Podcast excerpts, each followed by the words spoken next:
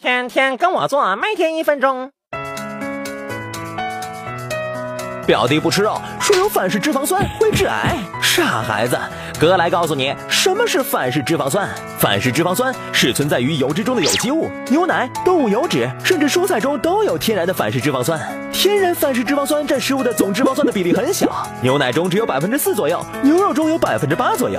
食物经过油炸后，会不可避免的产生人工反式脂肪酸。工业生产植物黄油时，也会有人工反式脂肪酸生成。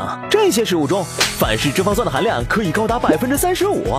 反式脂肪酸不能被人体利用，摄入量过大会囤积在人体细胞或血管壁上，形成血栓，可能导致冠心病等心脑血管疾病，影响中枢神经发育，降低记忆力，增加老年痴呆的发病率。致癌倒还真不会。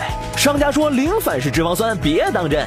卫生部规定，当食物某成分含量低微或其摄入量对营养健康的影响微小时，允许标示零脂。